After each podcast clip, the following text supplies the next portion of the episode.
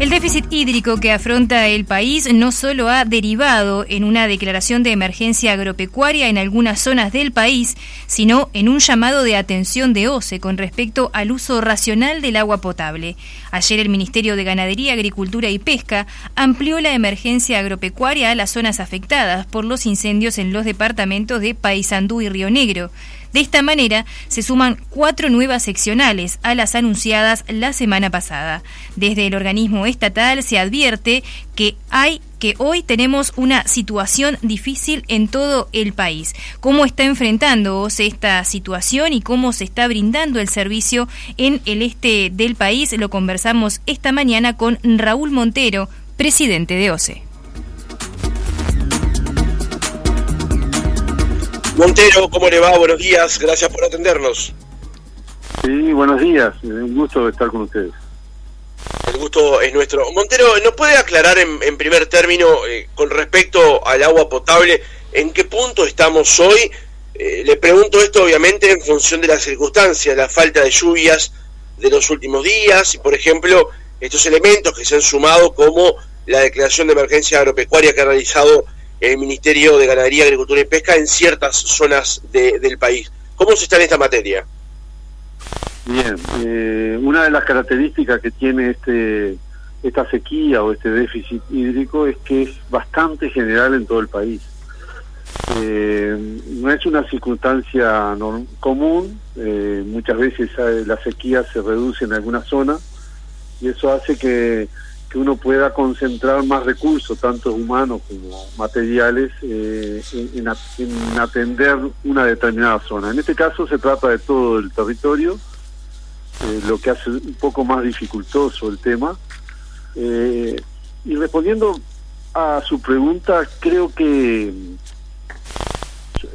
yo, me animaría a decir que no estamos teniendo un, o sea, un peligro de cortar servicios en ningún lado del país sea, lo, lo que sí hemos tenido es dificultades para afrontar los consumos picos en diferentes, eh, en esos días que van entre Navidad y por ejemplo el día de ayer, hoy podemos decir que es un día un poco diferente porque ha, refrescado un poco y, bueno, ya, ya el consumo se comporta diferente. Si ustedes me preguntan si eso me conforma de que solo incumpla 15 días, y los 350 días restantes yo de un servicio normal, les digo que no. Yo creo que nosotros debemos estar preparados para, para dar agua los 365 días, eh, aunque eso implique que uno sobredimensione alguna alguna alguna infraestructura, ¿verdad? ¿Qué quiere decir sobredimensionar? Que uno tenga esté capacitado para ese momento pico y le quede como ociosa parte de ella el resto del año. Yo creo que es nuestra obligación eh, y bueno, y vamos a tomar las medidas pendientes a, ir solucionando esos esos problemas que se nos dieron, por ejemplo, en Rivera, en, en algunas zonas de, Rocha. Este, eh, yo decía eh, con algunos colegas de ustedes que estábamos en un momento, en una situación tan límite en algunos lugares que cualquier cosa que nos pasara hacía que nos quedáramos sin, sin dar un servicio normal. O sea, ¿qué quiere decir cualquier cosa que nos pase? Por ejemplo, un corte de energía de unas horas o una rotura de una tubería importante hace que eh, ya no podemos dar un servicio al 100% de nuestros clientes en determinados lugares. Eh, vamos a, tomar las, las providencias del caso, vamos a, a ver qué podemos corregir por ejemplo, Rivera, repito, por ejemplo, eh, eh, Rocha, algunos en el balneario de Rocha, eh, algunas zonas de, de, las, de la, del área metropolitana, sobre todo al noreste, que sabemos que, que tuvimos problemas. Ya estamos atacando algo de remanso de Neptunia, que tuvimos un llamado de atención antes de ayer y creo que según los informes que tengo que se debe a una a un mal funcionamiento de una de una válvula reguladora de presión. Eh, ojalá que sea eso y podamos este, eh, mantener un buen servicio en esa zona que se provee del, sistema Montevideo aunque sea Canelones. Eh, en fin o sea creo que estamos en una situación límite. Tuvimos en déficit en algunos días, los días más difíciles del año seguramente, y estamos atentos a cómo evolucione la sequía. O sea, si, si la sequía sigue tan dura como, como está y se prolonga mucho tiempo, ahí podemos em, empezar a ver otro otro tema que a veces es más difícil de arreglar y es cuando uno ya no cuenta con, con la materia prima para, para potabilizar. O sea, cuando ya nos quedamos sin agua, no es que le demos poca agua y que o porque no llegue a determinados lugares o porque no lleguemos porque se explota la energía o porque porque se rompe la energía, sino porque ya no tenemos materia prima. Eh, todavía no estamos en ese punto en ningún lado, eh, eh, pero por supuesto que estamos trabajando, eh, eh, cuidándonos de, que, de, tratar de hacer que esa posibilidad, esa cuenta regresiva, que se pueda dar en algunos lugares sea lo más larga posible y, este, y, bueno, y esperar la lluvia, ¿no? Esperar la. Ahora, Montero, ¿cuánto tiempo, discúlpeme así, este, cuánto tiempo antes comienza a planificar OCE lo que aparente, lo que aparece como lo más obvio, ¿no? El traslado de la cantidad de gente que está en Montevideo o en la zona metropolitana a zonas del país, como usted marcaba recién, Maldonado, Rocha u otros departamentos, para tratar de acompasar esa alta demanda que va a tener con una oferta de similares características. Mire, nosotros, por ejemplo, en Costa de Oro, que creo que no han escuchado demasiados este, reclamos, por suerte, eh, estuvimos todo el año trabajando eh, para que no se repitiera la situación que se nos dio el año pasado y, y yo diría que durante décadas. Eh, así es que nos preparamos, trabajamos, creo que cumplimos el objetivo durante el 2021 y, y bueno, entre Navidad y el día de hoy, salvo alguna excepción por alguna rotura que, bueno, que es bastante es hasta lógica, eh, pero que no duró más de medio día, eh, tuvimos más del 50% de los depósitos eh, en horas del mediodía, por ejemplo, lo cual es, es, es histórico. Lo mismo con la zona del Santoral, que aunque no sea zona balnearia, toda la gente de San Ramón, San Bautista, San Jacinto, Santa Rosa, eh, el año hace un año nos estaban sin agua eh, del mediodía para adelante, recién tenían agua en la noche, y, con un montón de camiones cisternas circulando, y hoy podemos decir que no tenemos menos del 70% a esta hora eh, en los distintos lugares de, depósitos llenos de agua. Eh, creo que eh, este, no es una cosa que uno la... Hay cosas que uno no las puede hacer del año. Creo que ya este, este fin de año y comienzo de año nos desnudó algunas cosas, algunas falencias, y bueno, este, atacaremos el 2022, durante el 2022, para que eh, en, las próximas fechas tradicionales este, tengamos una, una mejor situación.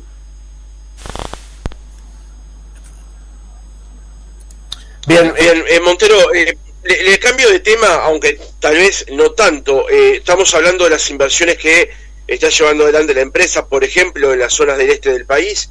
¿qué, ¿Cómo está previendo las inversiones OCE, no solamente para el este del país, sino para otras zonas del país, donde también tengan algunas otras dificultades? Bueno, por ejemplo, eh, estamos hablando de agua, ¿verdad? Eh, sí, sí, sí, el caso del saneamiento es un caso aparte.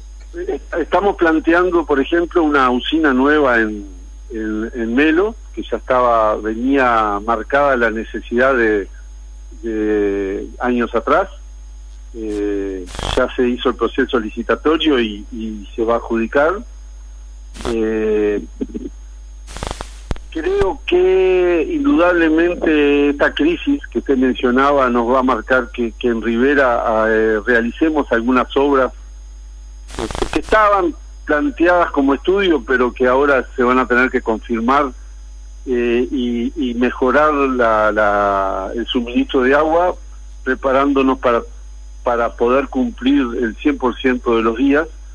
Eh, y también, y también eh, por supuesto, que, el tema, el área metropolitana, que seguramente sea una de las dos obras más importantes que podamos encarar en este periodo, este, vamos a, eh, a comienzo de este año, yo creo que, que a fines de este mes ya vamos a tener alguna alguna reunión a alto nivel con OPP eh, para, para, para a los efectos de poner en marcha lo que hemos lo que se ha dado llamar el proyecto Neptuno, que sería el que, el que le daría seguridad al área metropolitana. Eh, que estamos hablando nada más menos que del 60% aproximadamente de la, de la población de nuestro país.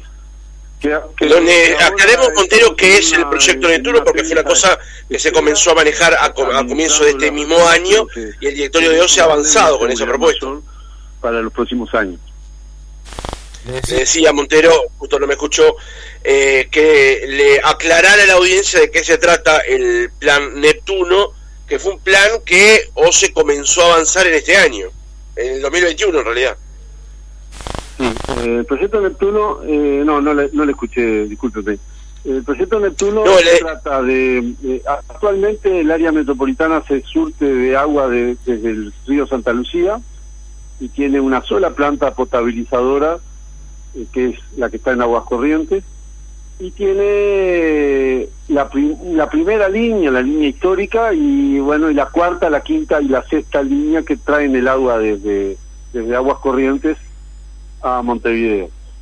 Eh, esas líneas nos han dado algunos sustos, no sé si ustedes este, recuerdan, pero seguramente ha habido tres o cuatro momentos en que hemos este, estado preocupado por la rotura sobre todo de la cuarta, que deja sin agua una parte importante de, Montevideo, sobre todo la zona de donde están los hospitales y, los sanatorios, esa zona alta de 8 de octubre y Boulevard, eh, y Avenida Italia, ese nudo que hay por ahí. Eh, y bueno, eh, se optó, eh, esta administración optó a, a llevar adelante una, una darle el visto bueno a una iniciativa privada que, que plantea eh, independizarnos del río Santa Lucía y sacar agua del río de la Plata, hacer una planta también independiente de aguas corrientes, o sea, una usina propia eh, independiente y una línea también independiente eh, de, de esas primera, cuarta, quinta y sexta. O sea, sería como la, la, la séptima línea Recuerdo que la segunda y tercera están fuera de servicio, por lo tanto estamos hablando de, sumar una, una una quinta línea a la, a la, a, la al aprovisionamiento de Montevideo. Eh, eso está el proyecto de ingeniería, o sea, la factibilidad técnica definida.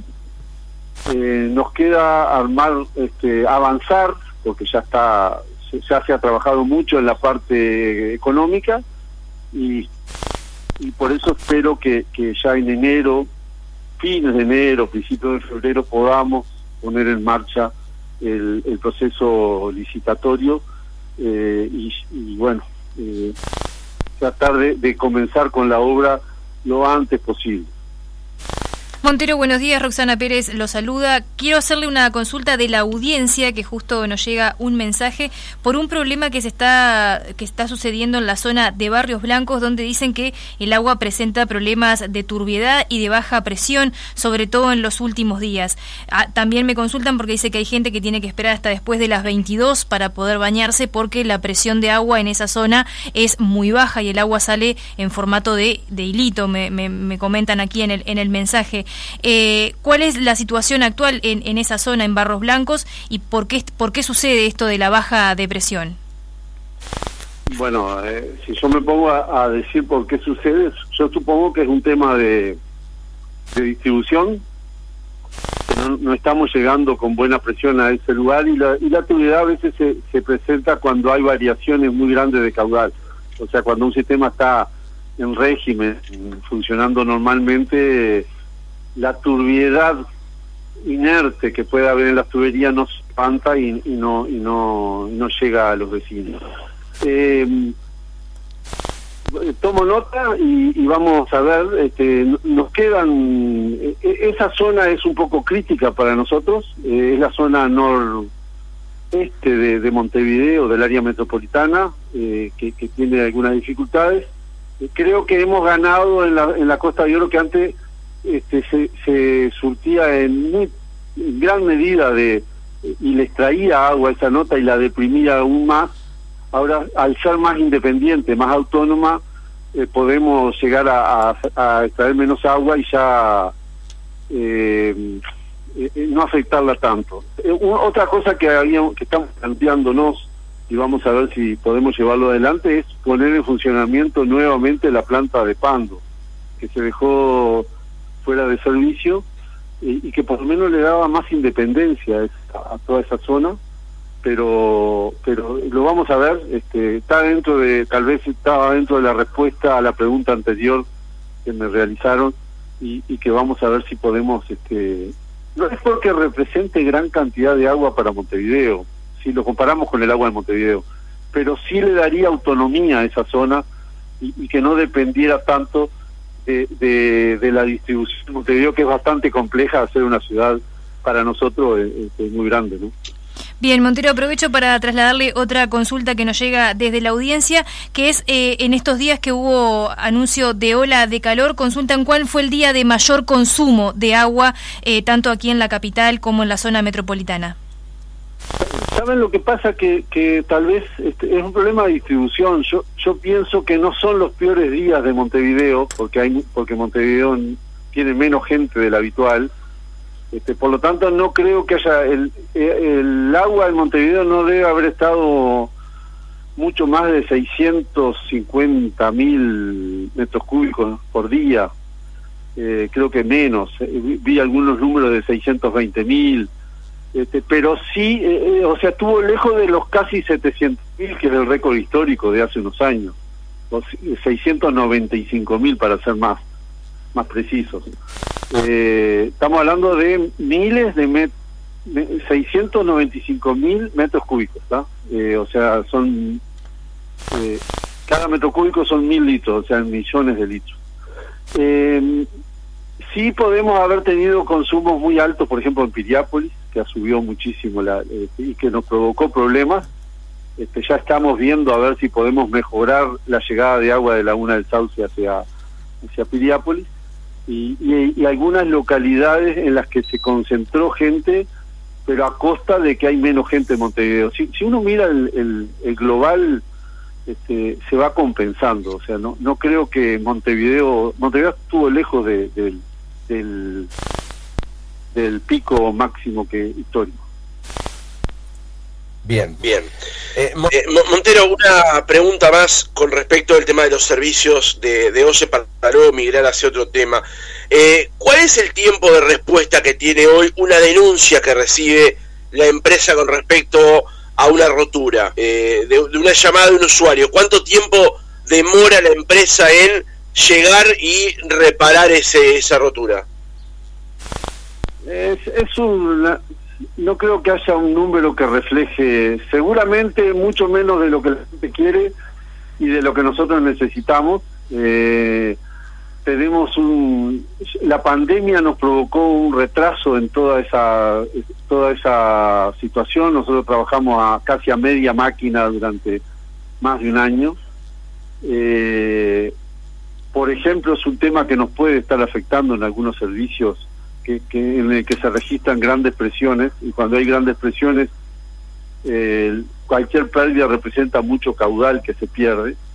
Este, pero pero creo que en servicios chicos podemos hablar de, de, días un día o algunas horas si es muy importante y, cuando se nos se nos aleja este, lamentablemente tenemos que hablar de muchos días este, por lo tanto, es eh, un, promedio creo que no es muy significativo de lo que nosotros podamos, este, que, pueda reflejar la, realidad. Bien. Bien, bien. Y le, hacía esta pregunta porque obviamente los vecinos, en muchos casos, cuando advierten una pérdida, muchas veces se comunican con los medios. Y eh, esas pérdidas generan eh, la pérdida de lo que ha, este, o ha potabilizado para colocar en el sistema. ¿Cuánto representa de pérdida dentro de lo que genera actualmente la empresa de agua potable estas pérdidas que ocurren en los barrios de Montevideo o en zona metropolitana o al interior del país? En todo el país. Eh, ese es uno de los dramas de OCE eh, y es un número muy conocido y que yo digo siempre cada vez que me lo preguntan que, es un poco vergonzante. Eh, OCE eh, pierde casi el 50% de los del agua que produce. es un tema que, que permanentemente estamos trabajando en él pero que nunca logramos mejorarlo, solamente nuestros esfuerzos sirven para, para, para solamente mantenerlo. Eh, eh, salir adelante, o sea, pasar adelante y tratar de, mejorar ese 5 a 0 con que vamos perdiendo, este, mucho dinero. Muchas veces es más que el dinero que a corto plazo nosotros ahorraríamos si no perdiéramos el agua. O sea, es medio difícil capaz de entender, pero, pero muchas veces vemos que lo que gastamos para arreglar y para mejorar no se refleja en el agua que ahorramos. Eh, hace poco recibimos una, una propuesta eh, en, en el que nos planteaba un estudio que, por ejemplo, eh, la, una inversión podía amortizarse en unos seis años con el ahorro y eso la, verdad que no, nos alegró, es la primera vez que veía una, una cifra de ese tipo y un estudio de ese tipo y, realmente capaz que va por ahí el tema. Nosotros en ese sentido vamos a, seguramente ahora en los próximos días vamos a tratar de cerrar un acuerdo con Mekorot, que es la empresa pública israelí eh, similar a OCE, seguramente con mucho mayor tecnología y con mucho mejor y mucho mayor experiencia, sobre todo en eso de ahorrar el agua, porque para ellos es un tema eh, tal vez mucho más trascendente que para nosotros por la por la por la escasez de agua que tienen. Este, nosotros, este, para nosotros este no es un tema tan económico de, de la producción en cuanto a los costos de producción de agua, sino creo que sería interesante ahorrar más agua por, por lo que nos permitiría eh, postergar inversiones. O sea, ¿para qué vamos a agrandar usinas si, si, si podemos ahorrar agua este, sin que se nos pierda? Lo que quiero aclarar es que no es un, un capricho. Nosotros tenemos 17.000 kilómetros de red.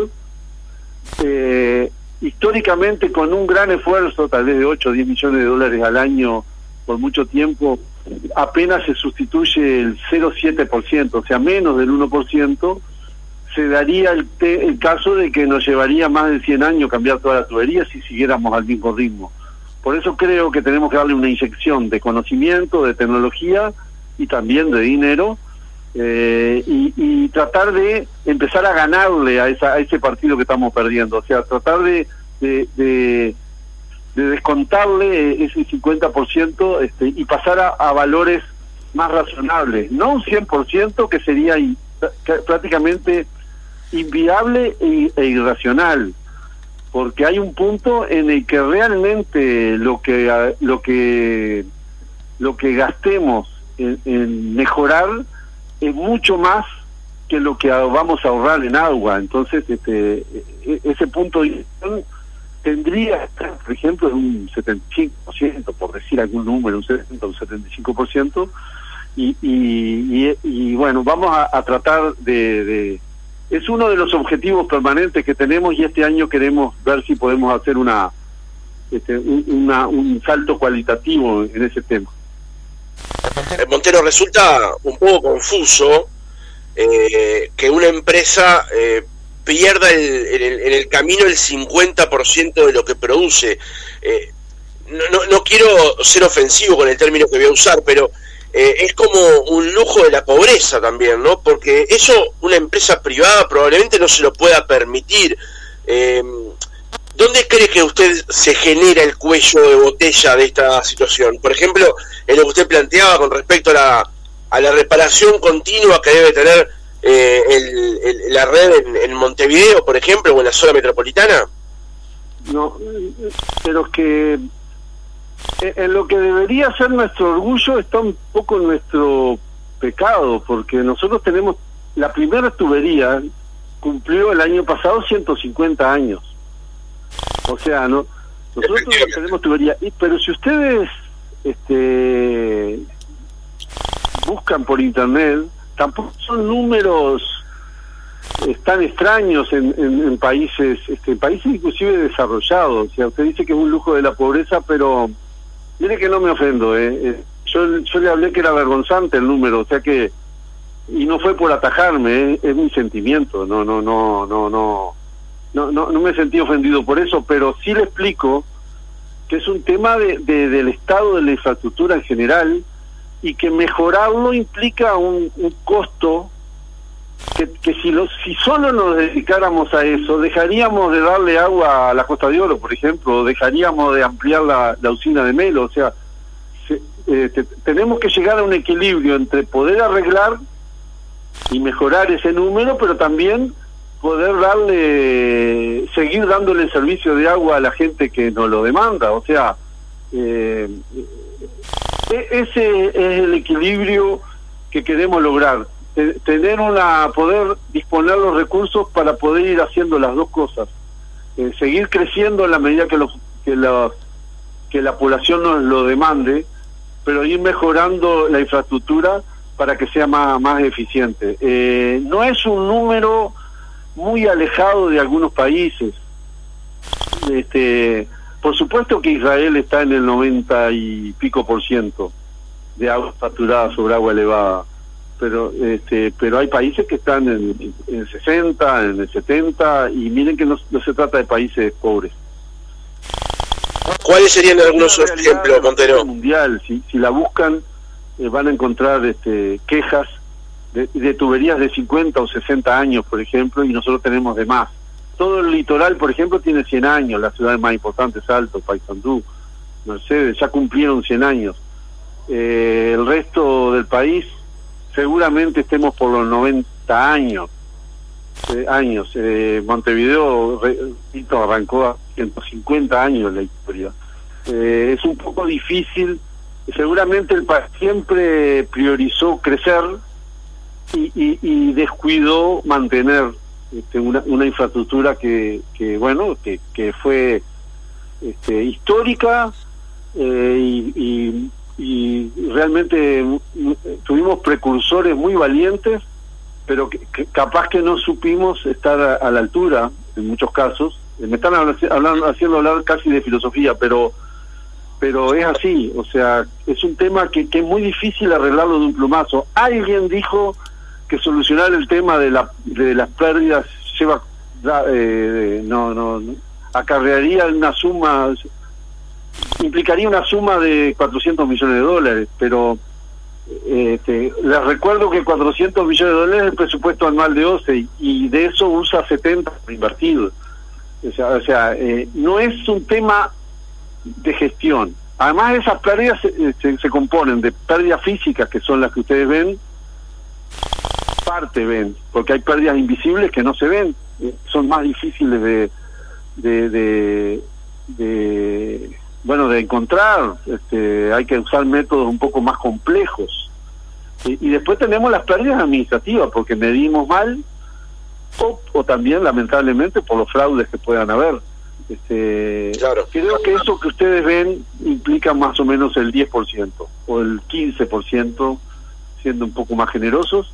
Este, por supuesto que lo tenemos que atacar. Este, me siento yo me siento responsable de ese 10-15%, lo otro creo que, que es un tema a, encarar este, y, a, eh, y, a, y, a, y, a, buscar ayuda, que es lo que estamos haciendo, por más que los técnicos de OCE han estudiado mucho el tema, pero bueno, este, no, nunca es malo pedir ayuda a, los que saben mucho de, un tema. Montero, le planteaba justamente este tema porque el concepto se llama agua no facturada, ANF, justamente está en la página de OCE eh, y se establece que más del 40% del agua potable no se registra en los sistemas urbanos de agua antes de llegar al consumidor, más o menos es lo que se maneja. Son más de 32 billones de metros cúbicos de agua potable alrededor del mundo que se fugan en los sistemas urbanos de agua al año con un costo superior a los 18 mil millones de dólares, más en el entorno del 40%, digamos. Pero le, cambio de tema, porque estamos llegando ya al final del reportaje sobre finales... Me pareció que... Por la cifra, digo, por la cifra, no es dos eso. No, no, no, esa es, es información que está publicada en la página de OCE en base al Banco Mundial, Emilia Waters y Agua Global Market Water y Aderaza. No, no, me afilio a la tesis de mal de mucho consuelo de tontos. Solamente cito de que en el mundo no es tan raro eso. Para demostrar que no es un problema fácil este y, y que bueno que, que, que gente que tiene más poder económico que nosotros eh, también tiene dificultades para resolverlo. Eh, solamente por eso, eso no implica que bajemos los brazos y que sea uno de nuestros objetivos mejorar ese, esa, ese, esos niveles de, facturación. Ahora sí, Montero, en el cierre del reportaje, eh, se informó en las últimas horas del año pasado una decisión del directorio de OCE de aumentar el 6% la tarifa.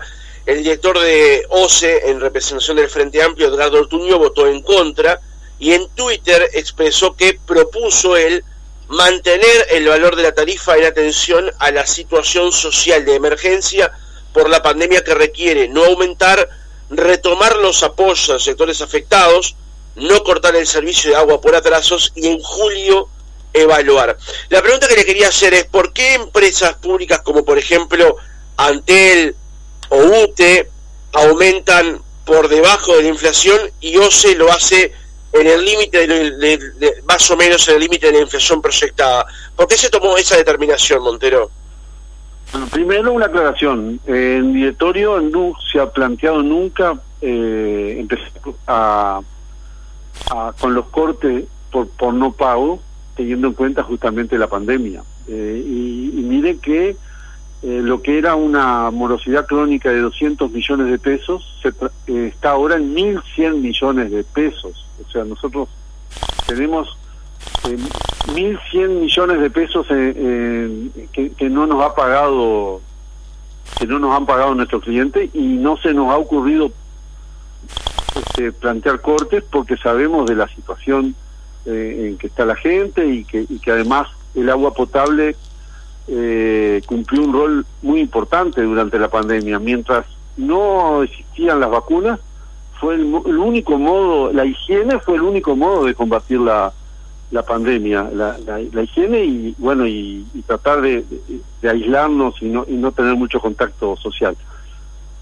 Eh, eso, primera aclaración, que no no es que que digo Ortuño dice que los no corte está estoy de acuerdo no no estamos cortando eh, y nunca se planteó en directorio empezar a cortar eh, en cuanto a al 6% OCE se financia solamente con la tarifa no tiene ningún subsidio de ningún tipo. Solo vive de la tarifa o sea así como una familia vive del sueldo de los que trabajan en ella nosotros vivimos de lo que le cobramos a los usuarios. Por lo tanto sufrimos mucho esa morosidad de la que hablaba recién. Pero también implica que si no aumentamos ese 6%, nosotros bajamos 24, 25, 24 millones de dólares nuestro presupuesto. Y, eso es frente a los 400 millones de dólares es mucho dinero.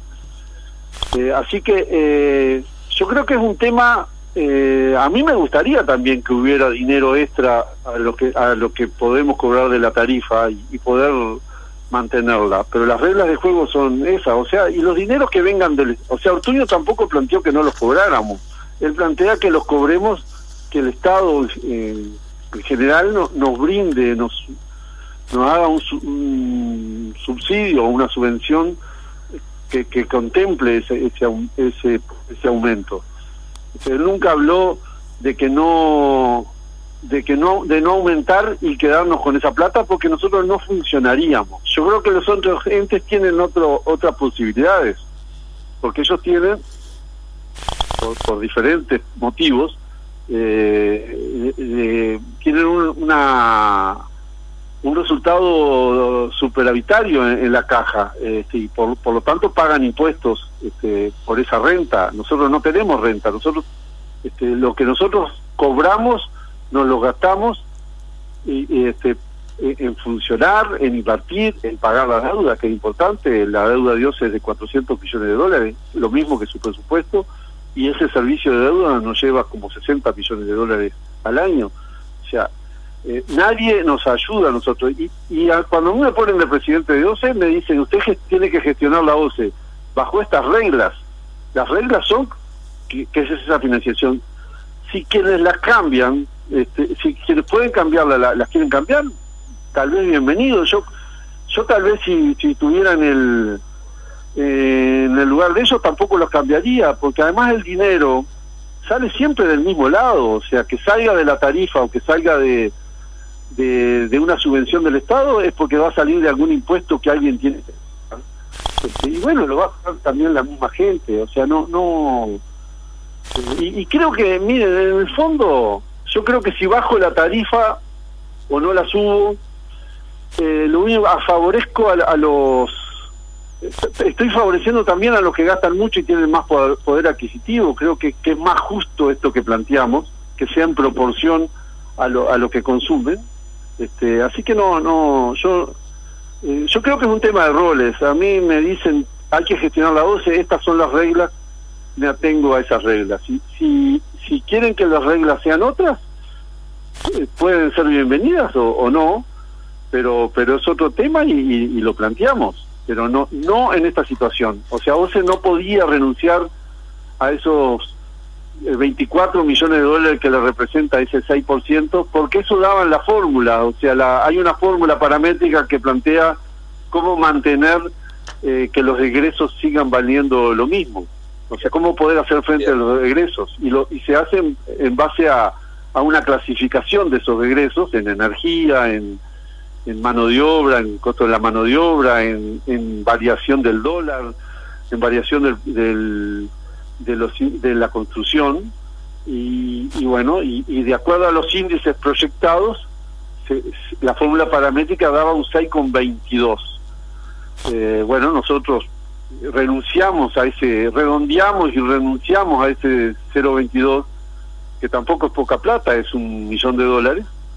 Eh, en el año, y mire que un millón de dólares da como para hacer el saneamiento de 20 manzanas, de cualquier localidad del interior, o sea, tampoco es poco dinero un millón de dólares, que a veces cuando hablamos de números grandes, como que le faltamos el respeto a, esa, a ese dinero este, y a esa cantidad y, no, lo, no lo aquilatamos bien. Así que eh, esa fue mi posición, este, solamente ajustar la tarifa para que para que nuestro poder adquisitivo siguiera siendo el mismo para poder hacer frente a los gastos que tenemos y a, y a los costos de inversión eh, y, porque las reglas eh, para para poder para poder no hacer eso o funcionábamos a menor eh, a menos ritmo o dejando de hacer muchas cosas y, o haciendo este, en menor con menor calidad otras cosas este, o, bueno, o dejamos de hacer algunas obras que tenemos que hacer. Así que no, no, este, e, esa fue la posición de la mayoría del directorio. Raúl Montero, presidente de OCE, muchas gracias por haber estado otra mañana con nosotros. Muy bien, a las órdenes.